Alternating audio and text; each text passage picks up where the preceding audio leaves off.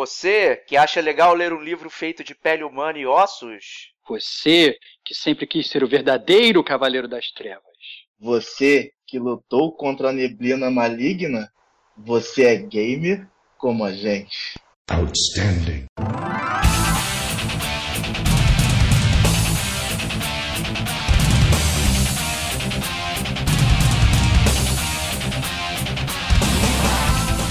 Diego Ferreira. Se você um dia encontrar um livro que é feito de pele humana e ossos, cara, não lê esta merda. Rodrigo Estevão. Ele comanda os, os, todos os inimigos dele com uma porra amarela no meio do peito, cara.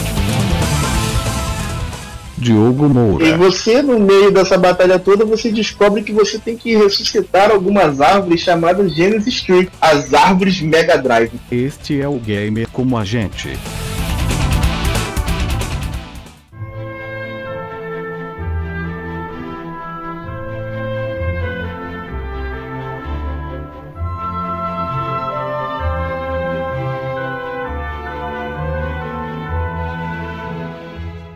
Amigo gamer! Estamos aqui novamente reunidos para mais esse cast maravilhoso do Gamer como a gente. Yay! Eu estou aqui com o meu amigo Rodrigo Estevão. Boa noite. E com o meu amigo Diego Ferreira. Olá, internet! Eu sou o Diogo Moura e esse é o Gamer como a gente. Hoje estamos aqui para falar sobre aquele jogo que ficou escondido na sua gaveta, que você tem até uma certa vergonha de mostrar para seus amigos e eles acharem que você joga jogo ruim. Negativo, isso é teu cara. Aquele jogo que você mostra pro seu amiguinho, ele fala que esse jogo é bunda porque tem um gráfico ruim. Que loucura, cara. Que amigo idiota. A gente já conversou sobre isso. Gráfico ruim não é jogo ruim. Confiram no outro cast. Aquele, aquele jogo que tem a água tipo gelatina. Estamos aqui no nosso cast glorioso de tema. Hoje o tema é Só Eu Joguei? Acho que sim. Cara, se só você jogou, eu não sei, mas com certeza você tinha os seus, os seus amigos eram os mais babacas, cara. Os caras te criticavam, falavam que teu jogo era ruim, entendeu? Tu tinha que esconder o teu jogo na gaveta. Não sei como é que foi a tua infância, cara, mas foi Cara, vou te falar que eu sofri muito sendo, sofrendo bullying do pessoal, porque eu era o único que jogava NASCAR, cara. NASCAR é coisa de redneck americano, né, cara? Eles tiraram nossos empregos! então vamos começar o nosso maravilhoso cast. O nosso amigo Rodrigo Estevão, qual foi o jogo que você jogou e acha que ninguém mais jogou? Cara, um jogo, na verdade, que eu, que eu joguei e que eu acho que, na verdade, algumas pessoas jogaram, mas eu acho que é principalmente um jogo que, para quem a grande massa gamer não dá o devido valor, é o jogo onde você é, e é o único jogo onde você é de verdade o Cavaleiro das Trevas, nosso amigo Batman.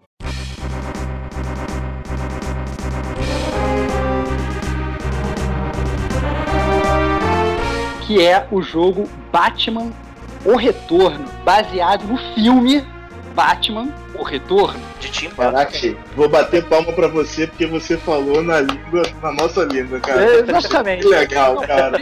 Primeiro, primeiro, primeiro que assim, o jogo ele já tem muito preconceito por ser um jogo de filme, né? Todo mundo sabe que 99,99% ,99 dos jogos de filme são uma bomba mas eu acho que o Batman o Retorno ele tá aí para provar que é uma das exceções a essa regra, porque foi um jogo que ele saiu em 93, é o filme na verdade, Batman Retorno é de 92, então ele saiu um ano depois. Não é... foi nem uma venda casada, né? Não foi nem uma venda casada, não foi nem uma venda casada. Eu acho que isso influencia bem pro jogo ser bom, né, cara? E, e ele é da Konami, e nessa época principalmente final dos anos 80 início dos anos 90, a Konami estava bombando absurdamente. E ele é um beat'em up 2D, essencialmente, e é a, mesma engine do Final Fight 2, que foi lançado para o Super Nintendo se eu não me engano, no ano seguinte ou até no mesmo ano. Mas a, a, a, logística, a lógica do jogo é a mesma, o jogo funciona da mesma forma. E eu acho que é o jogo de verdade onde você onde você realmente. É um dos poucos jogos onde você realmente se sente o Batman. Todo mundo fala que, ah, não, vou jogar o Batman Arkham Asylum, você se sente o Batman e não sei o que, blá blá blá blá. Não, esse jogo é o jogo que você se sente o Batman de verdade. Primeiro, porque ele é o, provavelmente o único jogo desses beat'em ups 2D Já tô até que vendo. você, que você só pode jogar de uma pessoa, cara. Porque você é o Batman, você tem que comandar todo mundo sozinho. Não tem o Robin no jogo? Não, claro que não, cara. Não Claro tem Robin no Batman Não tem Retorno. Robin no filme, é, cara. Não tem Robin no filme, cara. Mas é que tá, mas os caras, eles podiam muito bem ter incluído o Robin só pra você poder jogar com o seu coleguinha. Mas não, foda-se. Você, Você podia é jogar com a Batman. mulher gato, né, cara? Cara, você é o Batman e você tem que comandar o jogo completamente sozinho. Então ali é o jogo que já separa os meninos dos homens. E tem outro detalhe muito importante que você sabe e você gosta, cara. É, cara, e é um jogo que você joga o, com o Batman usando o oval amarelo, cara. Excelente. Porque o oval amarelo, cara, é o verdadeiro Batman dos anos 80, cara. Ele, ele usa aquele oval amarelo, ele comanda os, a- os- todos os inimigos dele com uma porra amarela no meio do peito, cara. Isso é excelente, cara. É bicha. É, Cara, é- eu tem me que ser lembro. muito mais, cara. Tem que ser muito mais pra fazer isso. Eu me lembro só do meu copo da Pepsi, cara. Puta que pariu. Cara, eu sei, na, na época era um jogo que eu tinha que ninguém tinha. Era um jogo que quando as pessoas iam lá em casa, ao contrário do que acontecia com o Diogo, que ele guardava o jogo na, na prateleira, é, escondida, escondido na gaveta, todo mundo queria jogar e só eu que tinha o jogo. E todo mundo queria emprestado, e eu obviamente não emprestava, porque eu não queria perder a minha Masterpiece. Caraca, cara, que cara bom, mano. Caraca, cara, eu era, eu era, eu era muito babaca. Mas a gente sabe que esse cartucho era pirata, como já Cara, discutimos. não era e pirata, outro cast também. Confiram lá. Era um jogo originalíssimo, cara, um jogo fantástico. Mas, Entendeu? mas, Rodrigo, quem comprou o jogo pra você no Uruguaiano? Cara, ninguém comprou o jogo pra mim na Uruguaiana. Eu ganhei de aniversário, cara. Eu, eu jogo ganhei de aniversário. Mamãe nunca faria isso comigo, cara. Tinha Então, manual esse jogo? Cara, eu não lembro, cara. Tinha, acho que tinha sim, cara. Cara, Acho que tinha. Não lembro do manual, cara. A Olha só. Uruguaiana tava trabalhando bem na época, né, É, cara? Eu vou te falar que a, a minha memória é. seletiva, é, já, já comprei. Minha memória é seletiva com relação a esse jogo. Eu só lembro dos bons momentos, entendeu? Mas, porém, todavia, contudo, é um jogo que eu recomendo a todos jogarem. Primeiro porque é, o gameplay é excelente. É um gameplay que dá pra você, você jogando, gostando de beat'em up 2D, dá pra você jogar até hoje. Segundo que você, é, é um jogo como todos os beat'em ups devem ser. Ele é um jogo violento. Você, você a, a grande diferença desse, desse beat'em up pra todos os outros beat'em ups é que nesse beat'em up, cara, o teu soco tem peso, cara. O barulho do- da, da tua mão atingindo o cara, e o- a- cara, é muito foda, é muito foda. Você tem, você é realmente controla o Batman e você massacra os inimigos. É muito bom, é muito bom. É isso é uma parada interessante do Batman, né? Que ele é o maior detetive do mundo, mas as investiga- investigações dele sempre se resumem a espancar canalhas no beco. Né? Exatamente, cara, mas você sabe que a justiça, a justiça deveria ter, ser feita assim, cara. Essa é, É, exatamente. É. Aí, cara, vou fazer uma investigação ali rapidinho. Tá, os caras tudo com a boca quebrada. Então, assim, e, e é um jogo que é muito legal, porque eu lembro que na época o filme, eu, eu tinha visto o primeiro filme no cinema, o primeiro filme do Tim Burton no cinema, tinha ficado.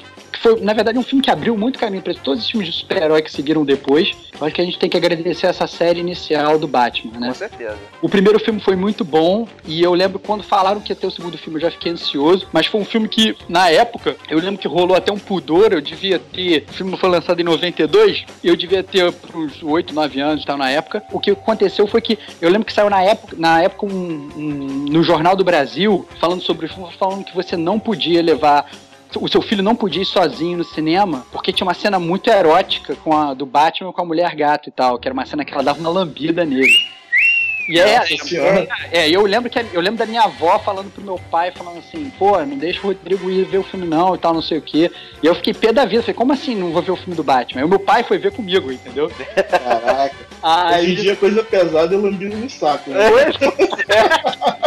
E aí, óbvio, é que essa não tem nada demais e tal. Depois eu lembro da, da minha avó perguntando pro meu pai, "E, como é que foi a cena e tal, não sei o quê. Meu pai falou, ah, cara, não é nada demais e tal, não sei o quê, é uma besteira E e tal. sabe o que é engraçado? A Sharon Stone já tinha cruzado as, as pernas, né? É, né? é, que é mais ofensivo do que a Michelle Pfeiffer lambendo o, o Batman, né? Pô, mas a diferença é que tu não vai levar um- uma mulher que Não, eu só tô dizendo que né, cara? parece double standard. Ah, cara, o filme é bom, cara. Não, não, Diego, não, não. Selvagem é um bom vai ser um pai, Diego Não, vai ser um pai excelente, cara. Cara, teu filho vai assistir o Selvagem cinema, né, cara? Vou, vou falar, não vou discutir criação de filho no cast. Mas de qualquer forma, cara, é muito. Assim, é, é, o jogo é muito bom, entendeu? Você tem. Você tem vários modos durante o jogo, porque assim, você, você tem o, o clássico, que é você andar, fazer o beat'em up 2D, espancando os inimigos. Você tem fases que ele vira como se fosse um 2D side-scroller, que na verdade são as piores fases, mas ainda assim o jogo tem uma mecânica diferente. Você tem fase que você controla o Batmóvel, todo mundo fica, ah, não sei o que, não sei o que, você não controla. Um milhão de jogos do Batman atualmente saem, não, você não controla o Batmóvel, então não sei o que, lá. Nesse jogo você controla o Batmóvel, entendeu? Como é, que, como é que é a fase do Batmóvel nesse jogo? Cara, é excelente, cara. Você anda de Batmóvel, persegue uma, uma, uma ambulância, a ambulância fica jogando um bombinho em você, você desvia da bombinha, detona a ambulância. É maneiro, cara. O jogo é maneiro. É bem Caraca, o Batman persegue doentes jogo. cara. legal. Cara, é, é, cara, excelente, cara. Excelente. São bandidos que ele não queimou ainda. É, cara, exatamente. Caraca. Aí, e- então assim, e, e é muito legal o jogo, cara. E você tem uma coisa que não tinha, não tinha nessa época, aliás, até nem me lembro direito se tinha isso no, no- no- nos outros 2Ds, beat'em up 2Ds, que você tem uma interação muito legal com o cenário. Então, por exemplo, você agarra o inimigo, aí se você apertar, tipo, pra cima e soco, você isola o inimigo na parede que, que tá em cima. Ah, eu lembro disso, é Ele legal. bate na parede e aí, ou se tiver alguma vidraça, ele tilhaça a vidraça. Ou seja, você de- destrói patrimônio de terceiros, entendeu?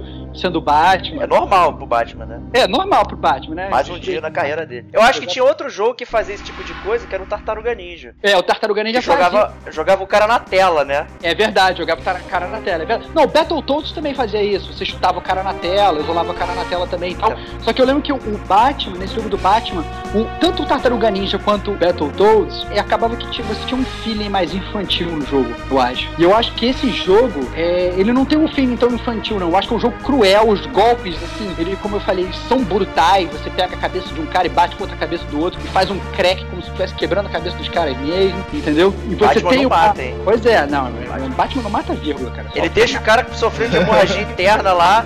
Ó, Cara. ele não morreu. Se a ambulância Cara, não chegou a tempo. Batman- cara, o Batman, o Batman ele só não mata porque eles querem cativar os, os leitores e as crianças da lei, cara. Porque se fosse um, um- um Batman pra adultos, o Batman tava matando todo mundo aí, cara. Cara, acabei de ver o golpe bate-coco aqui do Batman, cara. É, cara. Ai, É, cara. É muito Bate-coco. cara. É muito cruel, cara. É muito cruel. Não sei se você tá escutando com o som, cara. O som do golpe é isso que eu acho mais legal, cara. O som do jogo é muito bom, entendeu? O som do jogo, ele tem peso. O jogo, ele tem cenas do filme digitalizadas. Óbvio que não é primor da, da- da- do gráfico, mas pra época, pô, é muito legal, porque você reconhece o, o Michael Keaton, você reconhece a Michelle Pfeiffer, você co- reconhece, entendeu? você conhece, revê as cenas do filme jogando, entendeu? E você tem também uma série de itens pra você jogar, você usa o batarangue, você usa o, a cordinha, whatever, que o Batman usa pra se pendurar e tal, não sei o quê. Então, assim, é um jogo muito legal, quem gosta de beat'em up vale totalmente a pena, é um jogo que foi muito pouco falado, mas eu lembro que todo mundo que vinha jogar lá em casa se amarrava e queria jogar o jogo, entendeu? Realmente não tinha essa questão de você jogar de dois players, de dois players, mas eu acho que calhava muito você não jogar de dois players, porque era um, é um jogo essencialmente single player que você, como Batman, você tem que comandar todo mundo sozinho. Você é o Cavaleiro das Trevas e ao mesmo tempo um belo Cavaleiro Solitário. O- você não achava um repente- pouco deslocado essa parte do. que ficava 2D lateral? Cara, eu achei, eu achei deslocado, mas dá- assim, eu concordo com você. Como eu te falei, eu acho que é a pior parte do jogo, desse, que era um negócio que você, você acaba que perdia aquela profundidade. Ficava jogando só- batirangue nos inimigos sem sentido, parecia uma metralhadora. Era um contra do Batman, quase. É, é, exatamente, era um contra do Batman. E assim, era estranho porque acabava que eh, o Batman ficava do mesmo tamanho, então ele ocupava tipo metade da tela, entendeu? E, e era um 2D que era, era o gameplay nessa parte era realmente meio estranho, mas ele de qualquer forma não tirava o brilho do jogo. E eram fases, e essas fases eram fases muito curtas, entendeu? Então acabava que passava rápido. Nem, nem, nem que fosse ruim, assim, era, ele quebrava bem o, o momento do jogo, entendeu? Você tava jogando de uma forma, ele dava uma quebrada, ou seja, ele não te deixava naquela zona de conforto de saber o que, que ia acontecer. E ao mesmo tempo era um jogo também muito difícil. Eu lembro que tinha várias dificuldades.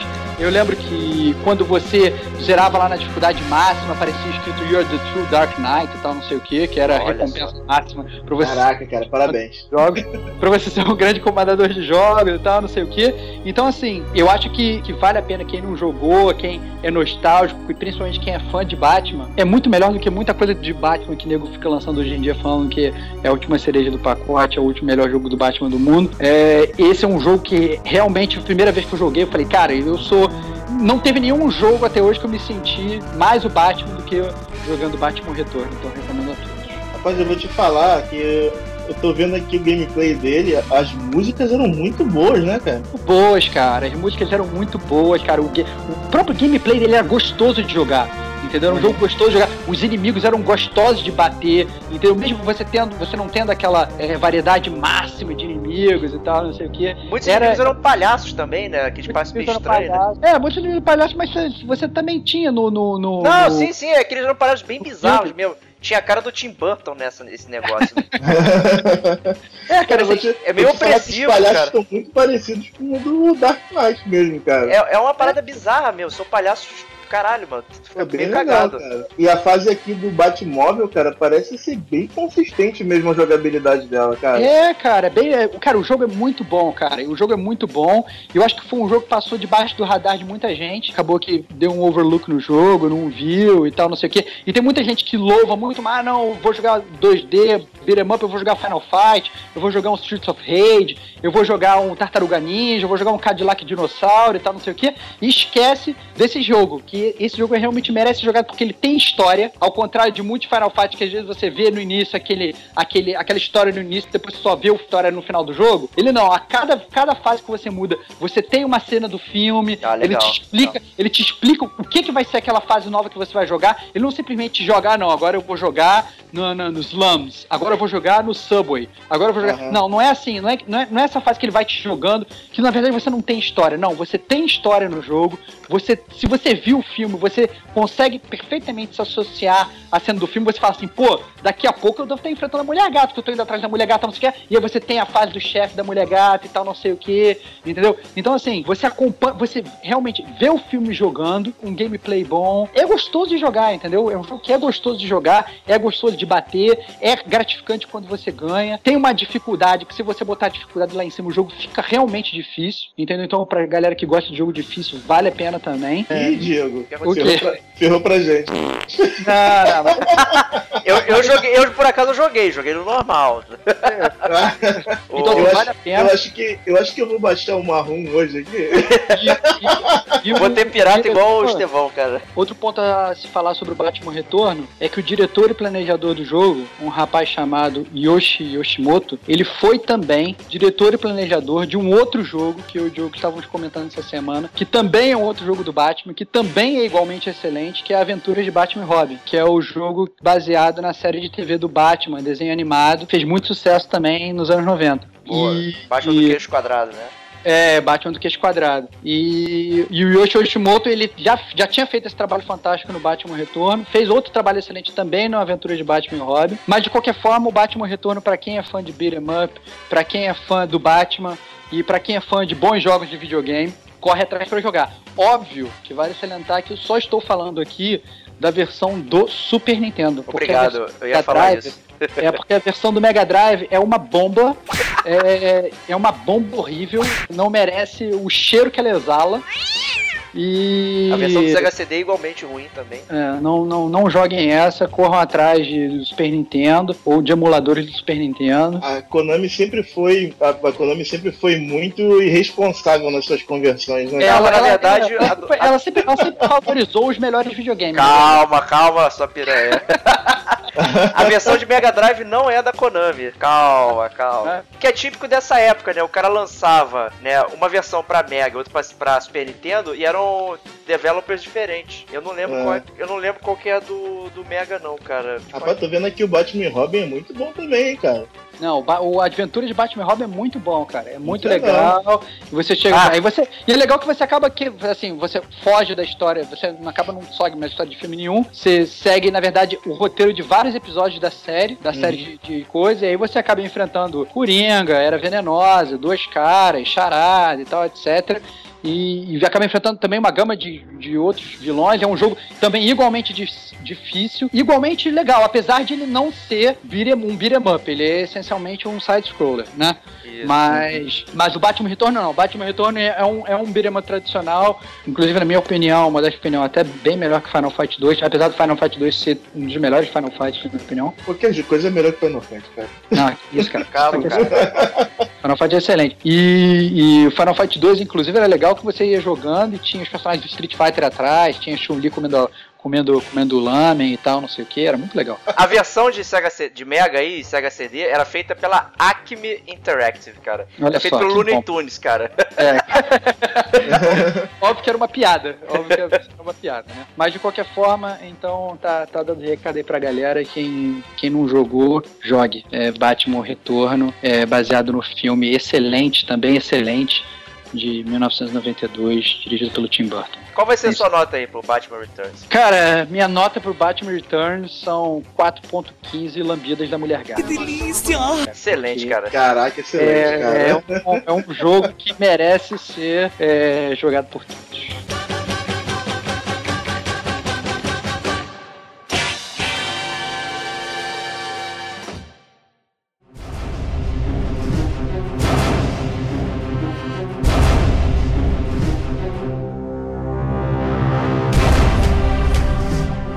Você, Diegão, qual é o seu jogo favorito escondido que ninguém jogou? Eu vou falar de Eternal Darkness. Acho que foi o único jogo de terror que realmente eu joguei até o final. Né?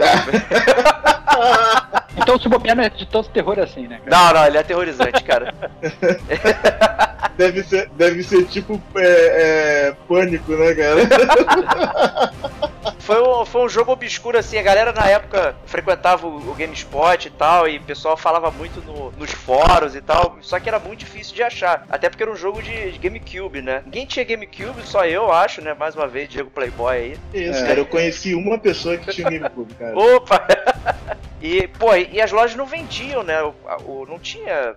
o meu, meu GameCube não era desbloqueado e nenhuma loja vendia, mas eu por acaso consegui achar uma cópia dele e do Beyond Good and Evil também, que é outro, outra raridade que ninguém jogou, mas fica para outro, outro cache esse aí, né? Então vamos falar de Eternal Darkness. Né? Uma curiosidade até que eu não sabia, que eu descobri agora, é que ele foi produzido pelo Shigeru Miyamoto, né? O pai do Mario, né? Olha lá. Uma Caraca, parada cara. bem legal, né? Porque, porra, eu não fazia ideia, cara. Da- da- Daí você já pode ter ideia do terror do jogo, né? cara? O terror é você não conseguir jogar Mario, né? Que você não consegue. Deve ter o Mario escondido em algum lugar, né? Eu não achei. Qual é a história do jogo, Diego? Lucida aí pra mim, eu pelo menos eu já ouvi falar, já cheguei até a jogar um pouco do jogo na casa de um amigo meu, mas foi muito rapidamente, principalmente porque ele era muito fã do gimmick do jogo, de você ter uma barra de sanidade e tal, não sei o que, mas você vai entrar mais, mais adiante, mas explica pra gente a história do jogo mais ou menos pra, pra gente entender. Então, o Eternal Darkness é um jogo meio raridade aí, né? E agora, repesquisando pro, pro cast, né? Eu descobri aqui que o Shigeru Miyamoto foi um dos produtores do jogo, né? Então, o pai do Mario capitaneou um projeto de, de terror, né? Então é uma parada bem diferente, né? Então o jogo começa com a moça chamada Alexandra Roivas, né, outra curiosidade que Roivas, ao contrário, quer dizer Savior, que é salvador aí, então já sabe qual vai ser o papel dela, né? E ela descobre que o avô dela é, morreu, né, foi encontrado morto pela polícia na mansão dele, nenhuma evidência de que alguém entrou na casa, invadiu. Ele estava simplesmente esquartejado no chão da biblioteca dele. Que lindo. É, uma visão bacana, né? Então Entendi, ela como o super razoável, ao invés da polícia identificar você, que é a neta dele, vai lá identificar o... vai lá exatamente. Cara, eu adoro a lógica dos videogames. Excelente. Não vamos botar um policial, não. Um policial preparado, com arma, É. e equipes e nada. Vamos botar um- uma netinha em defesa para enfrentar todos os perigos da vida real. Minha, minha, minha netinha, me vingue! e aí, aí ela, não obstante, ela encontra uma passagem secreta. O Mario. O Mario, nossa, safado. Qual Mario? O que ele encontra atrás do armário, cara? Fala aí. Ela encontra o Atrás tomo, o tomo da escuridão eterna. O Tome of Eternal Darkness. E é um livro feito de pele humana e ossos, né? Então, a primeira coisa que ela vai fazer é ler essa bagaça, não é tacar fogo. O que a pessoa sã faria, né? É, exatamente. ah, é. Esse livrinho é de pele, eu vou folheá-lo. Vou folheá-lo pra ver o que acontece. E todo mundo que lê o livro é, é amaldiçoado e fica faz parte da história, né? Ela começa a ler, aí o jogo regride lá pra, pra época de Roma Antiga e tal, onde você controla um soldado, né? E ele tá numa campanha, né? Você enfrenta inimigos normais e tal, ele acha uma tumba, e dentro dessa tumba tá um, um ser antigo, né? O jogo chama de Ancients. Nossa, que original. Não, assim, pa parando pra olhar hoje, ele tem uma, uma parte de terror que é muito, muito semelhante a, a do, do H.P. Lovecraft, né? Principalmente no Mountains of Madness e do of Cthulhu, né? Ou seja lá como é que se pronuncia essa bomba. Ah. E eu tava lendo recentemente, né? Que eu nunca tinha lido. Até por isso eu escolhi o Eternal Darkness para falar no cast, porque ele tem uma ligação muito interessante nessa questão do terror desconhecido, do... Cthulhu é isso, né? É um terror que você nunca viu. Que você É não sabe o que, é é. e- indescritível e ele tá lá modificando e movimentando os seres humanos desde o início dos tempos.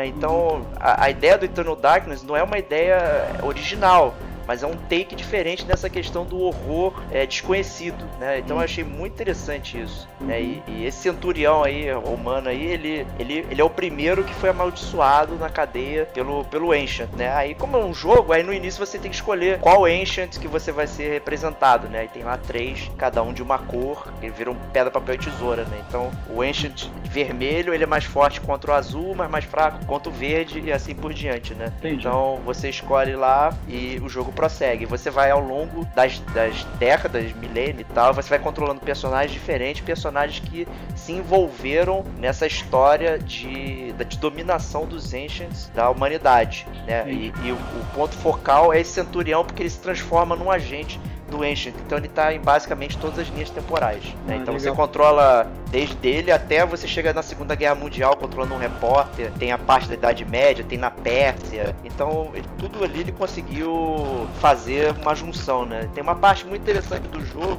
Eu, não- eu acho que é na Pérsia que ele começa a construção de uma torre que ela é feita de corpos humanos. É muito bizarro, é muito tenso. Caraca, É, aí Eu, assim, eu lembro, eu lembro quando eu cheguei, eu não cheguei a jogar o jogo, e na verdade eu vi um amigo meu jogar, que ele inclusive falava que era um dos jogos que ele mais gostava, tal, não sei o que. Eu lembro que eu fui ver esse jogo bem depois, na verdade, eu já tava mais velho. Foi um jogo até que quando eu fui ver, eu não achei que foi um jogo que envelheceu bem. não, não né? envelheceu bem. É, eu acho que não é um jogo que envelheceu bem. Mas eu lembro que tinha esse negócio da barra de sanidade, que à medida que você ia, tipo, mandando mal e tal no jogo, a sua barra de sanidade ia meio que diminuindo, você ficando maluco. E aí certas coisas bizarras iam acontecendo durante o jogo por causa disso, não era mais ou menos isso? Exatamente, é. O, o, o set do o jogo funcionava da seguinte forma, né? Você tinha a barra de stamina, né? Que era o- a magia, da, a, sua, a sua vitalidade, então era a barrinha vermelha. Você tinha a magia, que era a barrinha, barrinha azul, e a sanidade, que é a barrinha é, verde. E, e- esses atributos eram variáveis entre os personagens. Então, personagens mais robustos tinham mais magia, não, mais vitalidade, menos magia. Talvez sanidade. Quem acreditava do,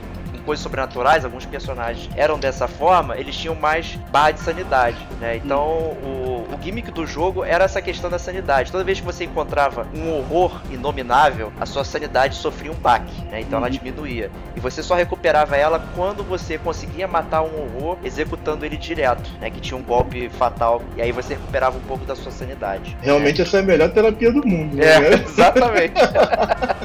E aí, conforme você ia sofrendo baques, né, da, da sua sanidade, alguns efeitos apareciam no jogo. Quando a sanidade tava, não estava ainda muito baixa, você ouvia passos, portas se abrindo, sons, e conforme a sanidade ia diminuindo, você via coisas mais bizarras, tipo a tela de cabeça para baixo, é, inimigos aparecendo, e, e você achava que aquilo fazia parte do jogo, porque era, era uma transição natural. Às vezes você trocava uma tela e aí de repente ela tava de cabeça para baixo. Ouvia um inimigo que não tava lá. E ele continuou não, não, não estando lá. E inclusive tinha uma famigerada terra de game over. E aparecia um game over como efeito de sanidade. Então tu ficava, caraca, eu morri, que merda é essa? Caramba. Aí você esperava um pouquinho, ela recuperava e voltava. Aí você via a tela de novo, né? Então ele criava uma atmosfera. Então você ficava meio tenso em, em ver o inimigo e você não conseguir derrotá-lo. Sua sanidade cada vez mais diminuindo. Era muito interessante. Muito legal. Assim, você falando desse jogo, é, é, dá até mais para abrir parênteses falar de um outro jogo que eu joguei muito recentemente, que eu achei que tem uma temática pelo menos bem semelhante, que é um jogo chamado Lone Survivor. É, eu joguei pro PS Vita, mas é um jogo que tem para PC e tal. Que ele é um jogo assim é, é, psicológico, de terror e, e ele tem um sentimento bem assim de de que tá acabando com a sanidade tanto do personagem quanto da, da, da pessoa que joga. Não sei se, se, vocês já ouviram falar não, desse eu jogo. Não, não conheço. Depois vocês podem até dar, dar, uma, dar uma pesquisada pro PS Vita, Lone Survivor Director's Cut e tal. Entendi. O nome. É, depois você dá uma olhada. E, e é um jogo que, é, que é bem assim também. Ao contrário do, do Eternal Darkness, onde pelo menos ele te explica mais ou menos do jogo no início, esse não. Você começa. Parece que teve algum outbreak na, na, na cidade, no, no momento que você tá, e você acorda, e aí começa a andar, você tá meio que num apartamento num prédio de apartamento, você quer ir de um lugar pro outro, começa a aparecer umas pessoas mortas, umas coisas estranhas, umas coisas que desaparecem e aparecem. Eu não cheguei aí mais a fundo no jogo ainda, mas quando você me, me fala do Eternal Darkness, eu me evoca muito esse jogo. Depois, se quiser dar uma pesquisada é, dá uma aí, aí, você dá uma olhada.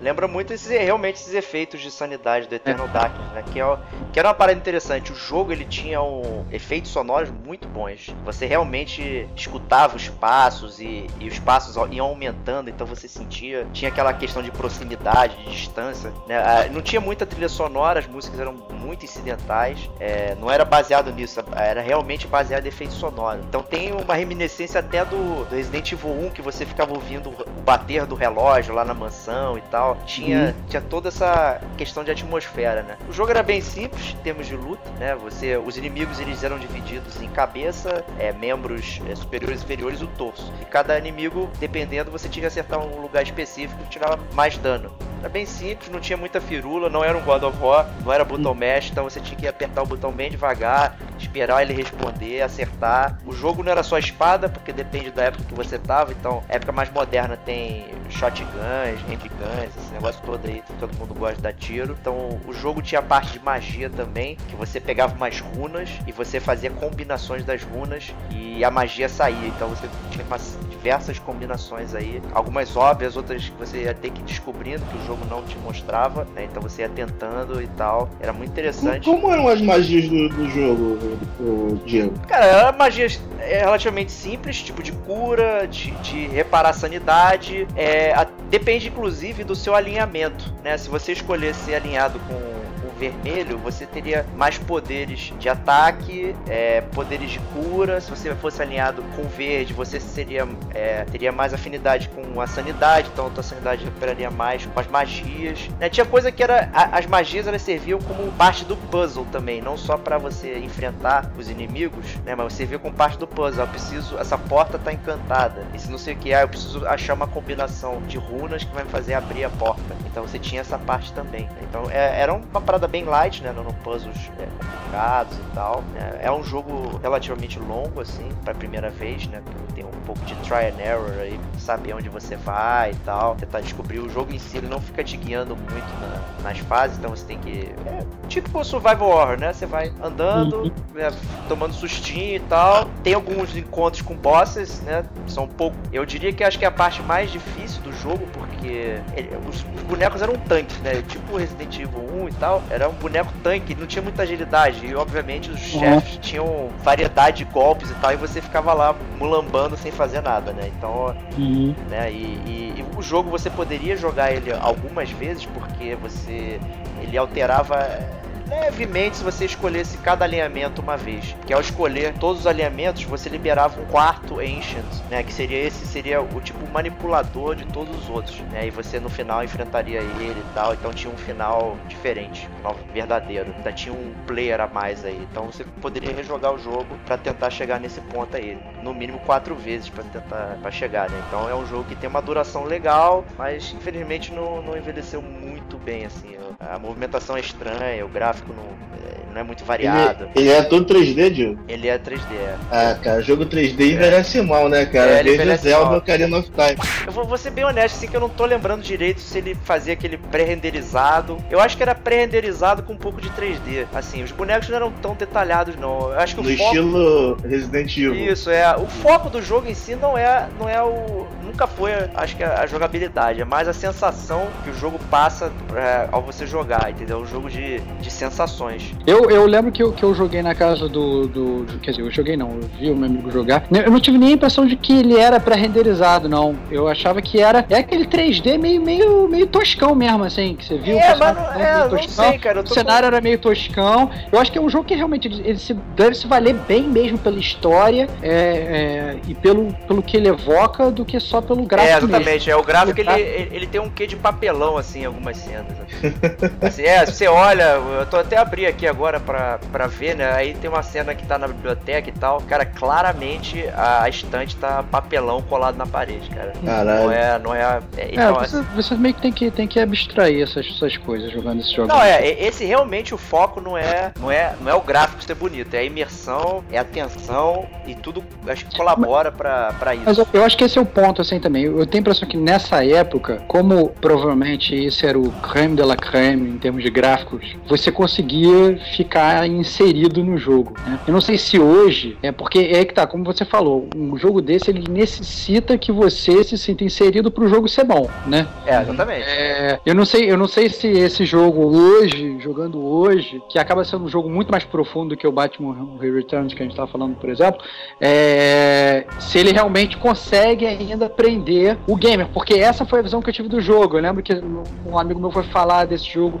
como se fosse o último, o último biscoito do pacote de Doritos, e eu fui ver, eu falei, ah, não, maneiro e tal, e curti. Só que não foi aquele negócio que eu falei, caraca, sabe, que fantástico, não sei o que, entendeu? É, é, é aquele negócio, né? O que chama sempre a atenção de primeira mão é você olhar pro gráfico É. e ver caraca e tal, né? Mas eu, eu recomendo ele por ser uma pérola do GameCube, né? Um negócio, é um jogo adulto, com sangue, com, com um tema diferente, ainda capitaneado pelo Shigeru Miyamoto, né? É um roteiro maneiro, né? Um Uma roteiro- história legal. Uma história legal. Como, como eu disse, foi muito reminiscente de histórias do Lovecraft que eu tava lendo recentemente. Então tem toda essa questão do terror inominável, obscuro e tal. Então quem gosta dessa seara de, de terror e tal é muito legal, muito E- interessante. E o engraçado é que foi um jogo bem recebido, né, cara? Pela crítica. Pelas, pelas, pela crítica, né? Porque Exatamente. você vê as notas dele, são notas altas, São cara. notas altas, é, exatamente. Foi um Então, jogo. assim, não, não, não, devia ter sido tão ruim pra época, né? Não, é, ele ganhou, cara, 9,5,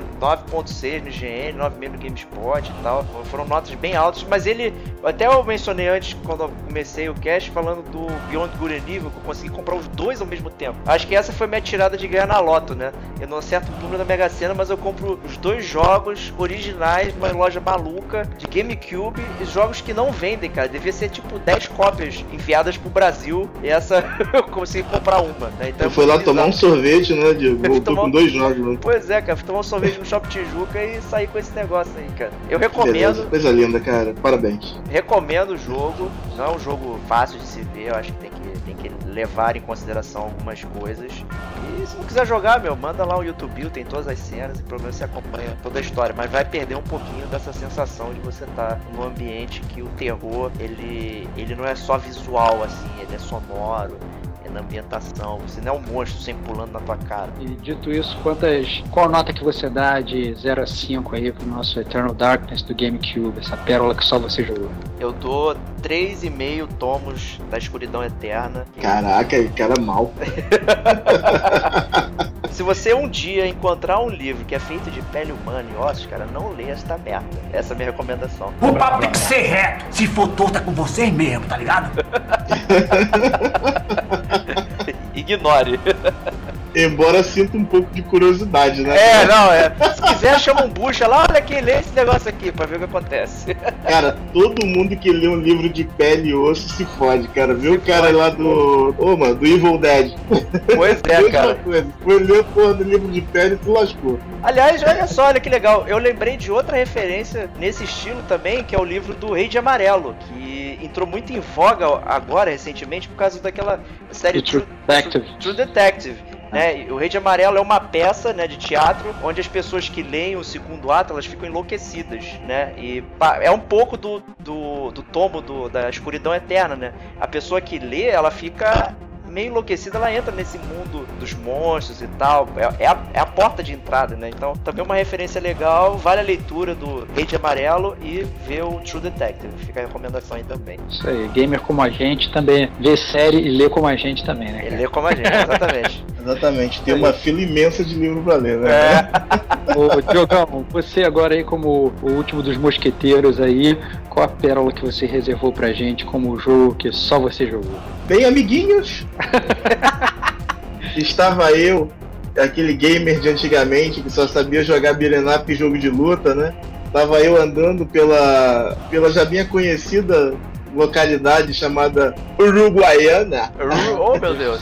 Qual é o seu problema, cara? Por que, que todas as suas histórias elas começam do, do pior jeito possível, cara? Cara, toda vez que eu for contar alguma coisa no teu PS2, vai ser no Uruguaiana. Não tem jeito. Cara, que- Ninguém escapa do pirata Alma Negra! Estava lá eu andando pela Uruguaiana procurando um jogo, né? Eu que era acostumado a jogar muito jogo de luta, né? Só tinha jogo de luta praticamente, não me interessava por jogo RPG, essas coisas, nunca tinha jogado isso na minha vida. E eu vi um, um joguinho maneiro lá, né? Com uma capa bonita, três pessoas poderosas na capa. Eu falei, isso só pode ser um jogo de luta. Aí eu peguei um jogo maravilhoso chamado Legend of Legaia.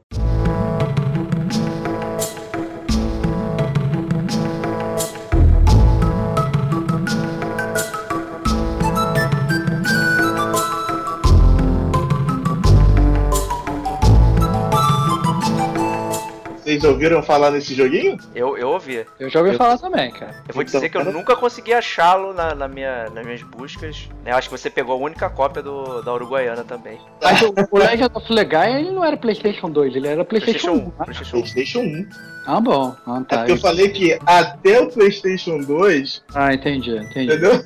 Mas o PlayStation 2 tinha um Legaia também. Ah, mas esse, Ah, é- tinha? Tinha, tinha um Legaia também. esse não tinha alma, cara. Esse não tinha alma. Eu joguei também, eu não gostei. Não gostou? Tá bom. Enfim, o Legend of Legaia é um jogo que, como assim como os outros jogos que já foram citados aqui, foi um jogo meio deixado de lado, né? Mas porque ele era um jogo meio que tapa-buraco, né? A, a Sony desenvolveu o jogo, então ele era exclusivo do PS1, apesar de que eu acho que o Saturno rodaria muito bem ele, né? Mas enfim, o É, não jogo sei se poderia também não, cara, mas porque ele era 3D, todo mundo sabe que o Saturno rodava muito bem 2D, né, É verdade, é verdade. ele mas era um 3D mais fofo. Ele era de 1998, né? A versão japonesa dele. A versão americana saiu em 99. Então, assim, eu como o meu PlayStation 1 eu comprei em 99, olha como eu sou tardio, Olha Rodrigo. só, caramba. É, eu, ganhei, eu, eu devo agradecer a restituição do imposto de renda que me possibilitou comprar um PS1. Obrigado, Brasil. Obrigado, Brasil. Então eu peguei esse jogo lá, não sabia do que se tratava, não, não tinha nem resenha na- na- nas revistas da época, pelo menos não que eu tivesse visto, né? Me deparei com aquele joguinho com um gráficozinho meia boca, assim, mas muito colorido, né? Parecia Mario, né? E era um RPG, não conhecia muito de RPG na época, né? Mas já tinha visto gráficos de Final Fantasy VIII, Final Fantasy IX, e a gente já tinha jogos bem elaborados graficamente pro, pro PS1, como Resident Evil 3, né? Por exemplo, né? Que na época era muito bom o gráfico pro PS1. E me deu uma, uma meia que entortada de nariz pro jogo, né? Mas, como a gente tinha pouca coisa pra jogar, a mesada era curta, acabei jogando. Enfim, é, eu acho que é um jogo bem interessante, porque ele não era. A gameplay dele era muito bem elaborada, apesar de ser simples, né? É, não era aquele menuzinho simples que você apertava ataque e atacava o inimigo, né? Você elaborava os golpes, né? Você tinha os comandos, né? De, de cima, baixo, direita, esquerda, né? Simulando os golpes. É tipo também o Xenogears, que você fazia o. Exatamente, tipo Xenoguia. E, e sendo que você podia descobrir os golpes, né? Você podia ter golpes mais elaborados logo no início do jogo, se você desse a sorte grande de descobrir a combinação, né? Entendi. Ou então você lia o golpe nos livros espalhados pelo jogo, né? Ou então na Então, revista que saía na banca de jornal, né, cara? E isso era uma coisa boa, porque te forçava a explorar o jogo, né, cara? Você tinha que conversar com as pessoas para conseguir os golpes melhores, né? A história do jogo era bem interessante, né? Você começa, olha só, olha só, Diego, que coisa original, né? O jogo começa com o personagem saindo de casa. Olha ah, só. um, um clássico. Legal, um clássico. Acordando e saindo de casa, né? É um. Pelo menos você já estava acordado, né, cara? já, tava, já começava acordado já? E com memória, né? Com E memória. com memória, cara. Olha só que coisa linda, né? A história se passa num mundo chamado, imagine só, Legaia. Don't make me laugh. Olha só, cara. Olha lá. Olha, esse, essa vocês não sabiam se eu falei falar, hein? E o, existe uma calamidade, né, nesse, nesse mundo, que tem uma neblina maligna, e olha que não é do Nintendo 64, né? Eles moram no Nintendo 64, é isso? Não, não é do Nintendo 64, cara, e também não é a neblina de Silent Hill, apesar de parecer muito. Ah, Mas, e, e essa neblina deixavam os animais, né, malucos, né? Eles, eles atacavam as pessoas pra matar, né? E sendo que antes eles eram dóceis até, né? O cara ia caçar o animalzinho ali no mato, o animalzinho, oh, pode me matar que eu vou alimentar sua família, só aquela história. Aí, matando a fauna, né? Exatamente. Então, assim, a, a história do jogo se passa num mundo onde o que restou da humanidade vive em lugares é, fechados, onde essa neblina não possa entrar. Entendi. Essa, essa, esse vilarejo, olha só que coisa original. Ele morava num vilarejo e tinha muros imensos nesse vilarejo, né? Que a neblina não conseguia passar e só quem tinha permissão para sair na, do lado de fora eram os caçadores que iam conseguir comida para as pessoas. Não, eu queria elaborar essa questão do fog, né? É, parece ser um dispositivo bem comum de, de jogo de, de RPG e tal. Esses fogs que você não pode sair e tal. E eu me lembrei agora, tem dois jogos de Final Fantasy que tem o fog que transforma os monstros enlou- enlouquecidos. O Final 9 tinha o, É o fog e o Final Fantasy Crystal Chronicles, que saiu pro GameCube, ele também tinha a questão do fog. Caramba, aquele Final Fantasy que ninguém jogou. Exatamente. Era o Final Fantasy multiplayer para você jogar com seus amiguinhos. Olha que coisa bonitinha. É, rapaz. Mas É. voltando aí, só queria falar isso. cara. Então, voltando aqui, a história que me cortaram pra falar de Yoshi Island. Não, foi Final É. Fantasy. Ah, tá. tu tá perdoado. Enfim, existia lá, né, esse personagem principal que se chamava Van. Olha só, e não era Van de lotação, né? Nem o Van, Van Diesel, né? Não, não era Van Diesel, não. Era... Ele tinha cabelo e atuava bem. Então, já tinha chegado a jogar o Legend of Legaia, só que nunca possuí o jogo. Então, na verdade, eu me lembro do jogo, mas pra ter uma ideia de como o jogo é, é presente ou não presente na minha existência gamer, eu nem lembro da onde, onde que foi que eu joguei. Entendeu? Então eu tô, na verdade, olhando aqui a imagem do jogo e tal, e olhando sobre o jogo enquanto eu escuto a, explana- a sua explanação, prestando bastante atenção, by the way, pra ver se eu consigo me lembrar onde que eu joguei o jogo, entendeu? Mas vai falando, mas vai falando, vai falando. Enfim, aí no, o- aparecia o personagem principal, o Van, né? Que no dia seguinte ia se tornar caçador. Olha só que Olha coisa só. original, hein, Diego? Presta atenção, hein? Eu tô vendo, tô vendo. Ele. E um, um dia antes dele se tornar caçador, né?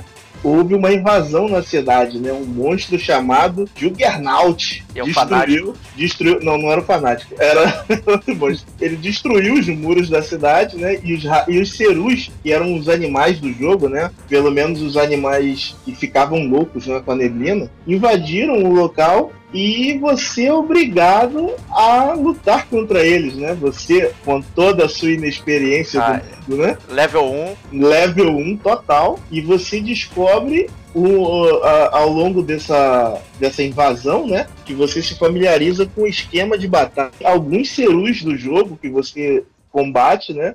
Você acaba dominando eles quando você ganha deles, né? Tipo Pokémon, sabe como é que é? entendi.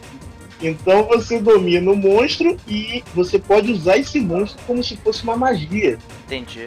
Entendeu? Era uma coisa muito bonita. E você conhecia nessa, nessa batalha inicial um monstro chamado Haseru, que era como se fosse um Seru, só que mais forte. Né?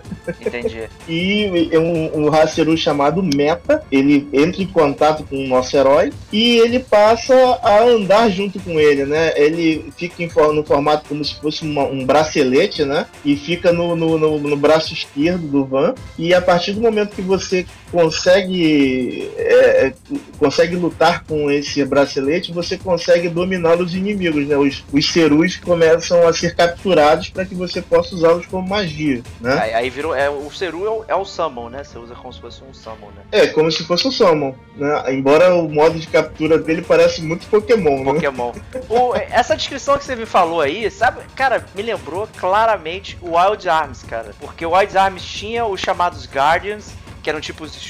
Eram, não eram animais, eram espíritos, né? E, e eles se juntavam aos personagens, você podia usá-los como summon, né? E o personagem principal, esse Van, ele é a cara do Rude, cara, do, do Wild Arms. E o esquema de batalha do Wild Arms é mais copiado no Legend of Legaia 2. E é, é muito semelhante. E, eu- eu- É bem co- semelhante mesmo. e- Inclusive no, no 2, cara, parece muito Blue Dragon, cara. É muito- o- É, sabe o que é engraçado? Essa mesma empresa que fez o Legend of Legaia 1 fez o Wild Arms 3 do PS2, cara. Olha que Olha interessante. só que interessante. E você, no meio dessa batalha toda, você descobre que você tem que ressuscitar algumas árvores chamadas Genesis Tree. Ah, São os, as árvores Mega Drive, cara. Olha só que coisa linda. tá. Aí você, aí você vai lá na árvorezinha, bota sua mãozinha lá. E salva o Phil Collins. Só- É, agora- Ou Peter Gabriel, né? No gênero. né? é, aí você ressuscita a árvore e essa árvore ela tem o poder de acabar com a neblina da área. Olha né? só. Então a história passa a ser o, o jovem Van saindo numa, numa peregrinação épica à procura de todas as árvores Mega Drive do mundo para ressuscitá-las e acabar com a neblina. Olha só que coisa maneira. Isso faz total sentido, cara, que o Mega Drive tinha muita energia, cara, dentro. Ah, Você cara, ligava ele na era- tomada, matava o fog rapidinho, cara. Tipo, Mega Drive era demais, cara. Só a possibilidade de você ressuscitar todas as árvores e poder jogar Sonic 2, cara, foi muito. Esse é o final do jogo, né? Eu tô dando uma olhada aqui na história do Legend of Legaia, que o pessoal fala aqui, fala assim, ah não, que existe uma teoria para jogos de RPG, que se o protagonista principal não falar por si, fazendo com que suas falas sejam escolhidas pelo jogador, o jogador interage mais com o jogo, e que o personagem principal do Legend of Legaia, o Van, né, ele segue essa teoria. Ou seja, na verdade, então, é um jogo que o personagem principal ele é mudo, é isso? Ou então você É, fala... exatamente, cara. Entendi. Exatamente. Que é igual o Wild Arms também, cara. Olha que. É, é, é aquela coisa bizarra, né? Que a pessoa fala com o personagem e é como se ele estivesse respondendo, né? não escuta nada. Eu, particularmente, não gosto muito desse tipo de coisa, né? Eu É, também mas, o- não. mas, mas o Wild Arms, na verdade, ele veio bem antes desse do, Legend of Legaia, né? Bem antes, acho. É, o Wild, o Wild Arms, se eu não me engano, é de 95, 96, eu acho. Não, não, e esse, como 96 você falou, não, é de cara. 98. Hã? O Wild Arms é de 96. É, então, viu? 96. E esse, É. pelo que o Diogo falou, a primeira versão foi feita em 98. Se a versão dos Estados Unidos da americana foi em 99, 99, deve é. final de 98, então É, foi, provavelmente. foi até antes do Legend of Dragon, porque eu, eu acho que o, o- Apesar do boneco parecer bastante o cara do Wild Arms, o desenho em si me parece alguma coisa saída do Legend of Dragon na, dentro do jogo. Eu acho, eu acho que foi do mesmo ano, cara, do Legend of Dragon. Eu acho que o Dragon, Dragon é de Se não me 2000. engano. Eu tô com dúvida É, agora também. Eu tô com uma dúvida também. Enfim, Enfim, é, esse jogo era muito interessante porque você no início achava que era um jogo tapa-buraco realmente, né? Que não tinha lá muita profundidade, né? E você se depara com personagens muito interessantes, né? Você, você tem a, a sua equipe de viagem, né? Que você vai descobrindo no meio do caminho. Tem a, a jovem Noah, que foi criada por lobos. Olha só que Olha coisa só. original, cara. ela foi criada por lobos, mas ela descobre que o lobo que tomava conta dela, na verdade, era um raceru que estava dominando o corpo do lobo para criar ela, cara. É, se o- deu bem, né? O mito que rola na internet é que essa Noa daí, ela na verdade seria o feminino de Noé, e que todos os poderes dela são baseados em animais. Dado que Noé botou todos os animais na arca e tal, não sei o quê, todos os poderes dela são baseados em animais. Não sei se isso procede, porque eu não cheguei a jogar o jogo a esse ponto e nem me lembro disso. Não, Eu tô só procede. O, aí, mas- o- mas- o- mas o nome dos combos dela, né, são muito baseados em animais. É sempre garra de alguma coisa, ou, ou dente de alguma coisa, entendeu? E pros tarados de plantão aí, né? O... Quem botar ele no Legend of the Gaia cosplay vai achar uma cacetada de cosplay dela. Caraca, aí Diego já foi procurar cosplay da mulher, cara. É um doente, cara. Eu nem botei, eu, cara, eu só escrevi Legend of the Gaia, apareceu um milhão de cosplay dela, cara. Cara, eu E escrevo uma foto do Legend of jogo. Legai aqui e não aparece cosplay nenhum, Ah, cara. deve ser, deve ser o meu Google, já tá pra, pra ver putaria aqui. Cara, desculpa, cara, só parece mulher horrível, cara. Cara, é porque é com o gráfico da época, cara. Caraca, desculpa, cara. O gráfico da época só gerava barro, cara. Meu Deus. Enfim. Não e- vamos botar no post isso aí. Ah, tu tá ferrado. Não vamos botar. E depois eu quero ver, tu dá pra tua mulher ver ver depois, né? Não, não. Mas conte, conte-nos mais aí. É, olha, isso é mentira, mulher do Diego. Ele não vê putaria no Google, É cara. isso aí. Pode olhar o histórico. Ele apaga tudo. Enfim, o... jogo, ele tinha coisas interessantes que já existiam até em outros jogos da época, mas que foram bem aproveitados nele. Por exemplo, existia um minigame de pesca, cara, no jogo. E eu passava horas pescando, né? Porque um dos racerus secretos do jogo era pescado, né? Entendi. E era um clássico do Breath of Fire também, né? Essa questão da Exatamente. pescaria, né? Exatamente, a mecânica era muito parecida, né? E era bem legal o jogo, cara. Assim, a- o, o gameplay dessa pescaria, né? Era bem legal, os controles, o esquema e tudo mais. E você, eventualmente, você pescava um raceru, acho que dentro de um peixe, cara. Olha que legal, olha é ali que ele tá escondido, né? Exatamente, você tinha que descobrir, mas você tinha que ter um determinado nível, entendeu? Não era bem assim. Não era aleatório, né? né? E existiam vários pontos de pesca no jogo, né? Então, por exemplo, tinha peixe que você achava num lugar e que não achava em outro. Né? Então você tinha que procurar esses pontos de pesca, era bem interessante. Tinha uma cidade também, né, chamada Cidade Sol, que era uma torre gigantesca e que os primeiros andares dessa cidade estavam dominados pela neblina, né? Que era onde a neblina conseguia alcançar, então ninguém morava lá. Mas quando você chegava nos andares mais altos, você descobria que a cidade era um grande cassino, cara. Caraca. Era muito parecido com o Gold Saucer do Final Fantasy. VII. Oh, meu Deus, cara. Esse Você- jogo ele pega todas as inspirações, né? Você tinha vários minigames interessantes, cara. Você tinha um minigame da, da luta, que você enfrentava todos os chefes do jogo nesse, na, na, na- jaula, né? Você, você jogava só com o personagem principal, o Van, mais ninguém. É um MMA, você contra o chefe, assim. Exatamente. Então você tinha que ter um nível muito alto, porque você não podia se curar, né? De uma batalha pra outra. Puta, Era bizarro. bem complicado. Outra coisa também que tinha lá, muito legal, era o desafio de dança, cara. Né? Tinha um, minigame de dança muito parecido com os Bucha Move que tinha antigamente, né?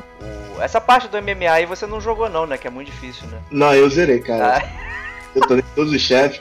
Porque é foi um jogo que, incrível que pareça, a primeira vez que eu joguei, eu não sabia muito bem como é que funcionava um RPG, então eu passei batido, né, por, por todas as, as localidades, né, não enfrentei muitos inimigos. Quando eu cheguei no final do jogo, eu não consegui passar, cara, porque os chefes ficaram muito difíceis e eu tava com um nível muito baixo. Esse foi o primeiro RPG que você jogou, inclusive?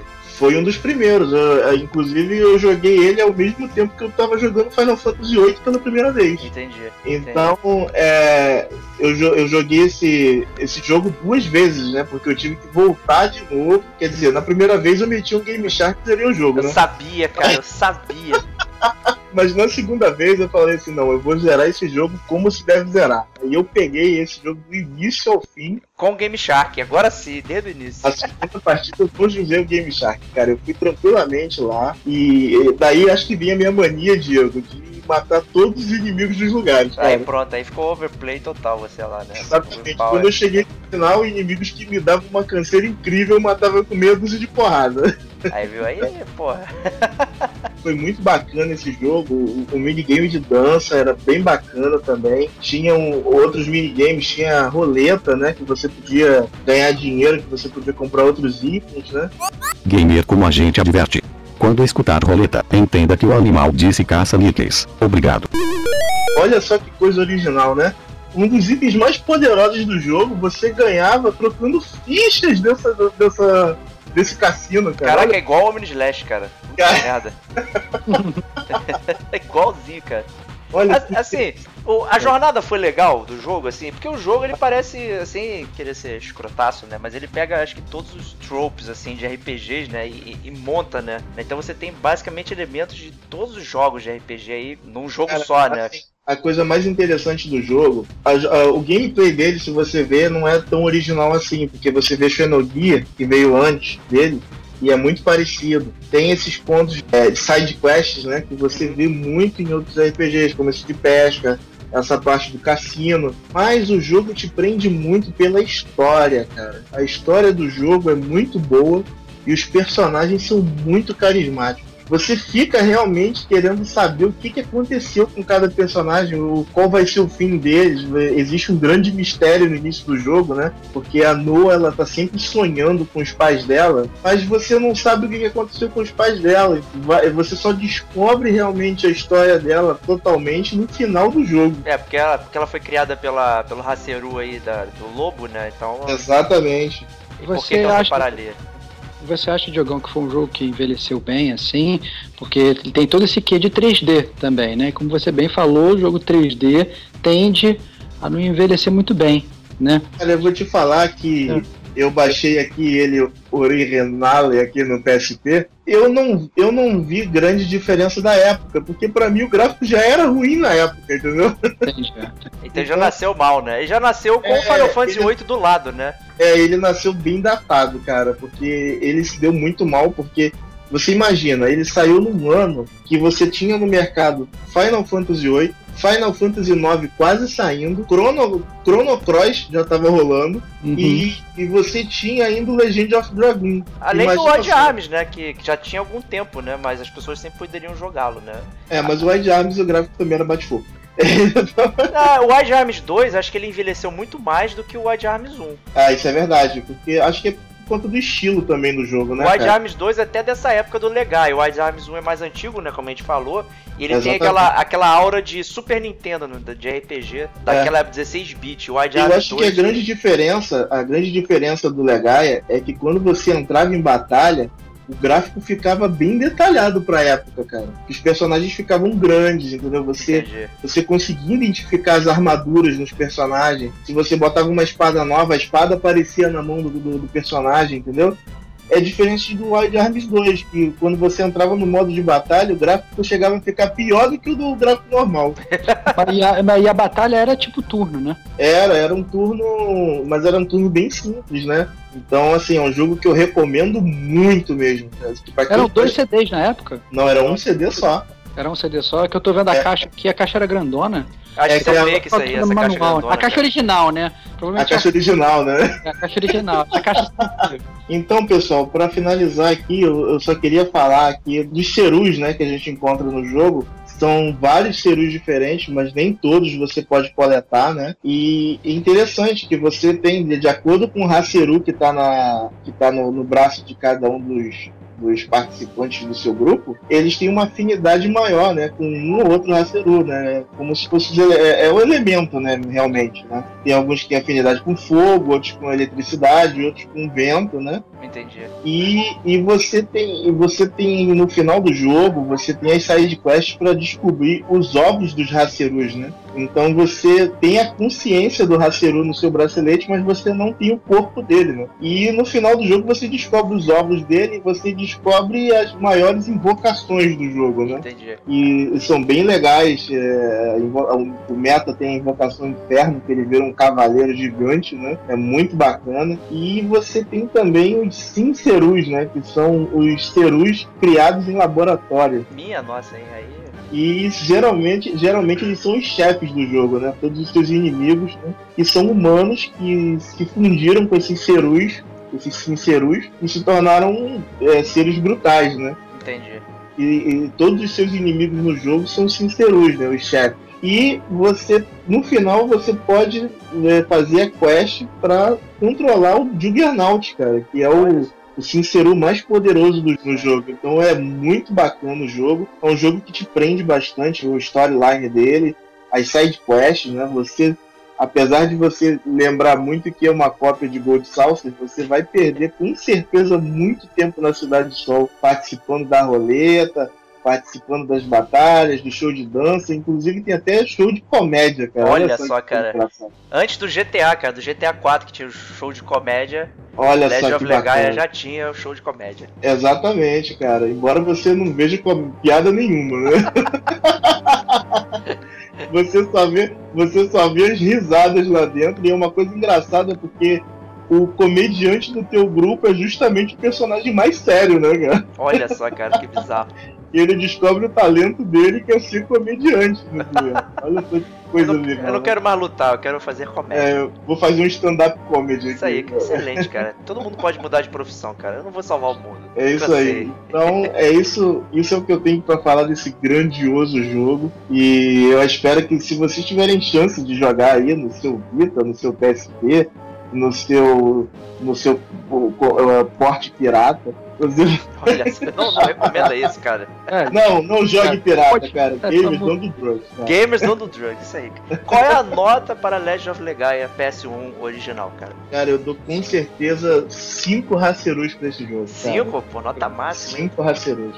Apesar do gráfico, cara, olha só que coisa bonita. Alguém poderia dizer que você deu nota máxima para Legend of Legaia, mas não deu para Final Fantasy VII, cara. E agora? É, porque não existe Legend of Legaia 8. que safado, cara. E como você deu 5 para Shadow of the Colossus, você está igualando essa pérola com Legend Cara, of Legaia. Em termos de diversão, vou te falar que eu tô igualando sim. Olha só, tá bom, justo. Nota é isso, cara. Nota não tem critério. Então, amiguinhos, considerando que falamos tudo sobre os jogos bonitos que nós jogamos e mais ninguém jogou, eu gostaria de, das considerações finais de vocês para esse grandioso cast que fizemos hoje. Minha consideração final é que é o seguinte, é que cada um de nós teve, tem, tem não só um com certeza, mas vários jogos que a gente jogou e que podem ser obscuros, assim, todo gamer tem, na verdade. E o que eu tenho mais curiosidade de saber, assim como eu tinha curiosidade de saber os jogos de vocês, eu tenho curiosidade de saber os jogos das pessoas que estão escutando a gente. Então, você aí que está escutando a gente, põe aí um comentário, no post, manda e-mail, qualquer coisa, sobre os jogos fantásticos que vocês jogaram e que só vocês jogaram. Porque é sempre legal conhecer os jogos que os, os outros jogaram e, e, e ver pela ótica do, do amiguinho gamer. Um jogo que às vezes você até já conhece, mas muitas vezes vendo o brilho do, do, do, do, do amigo gamer, a gente pode acabar descobrindo um jogo novo num jogo que a gente já conhece.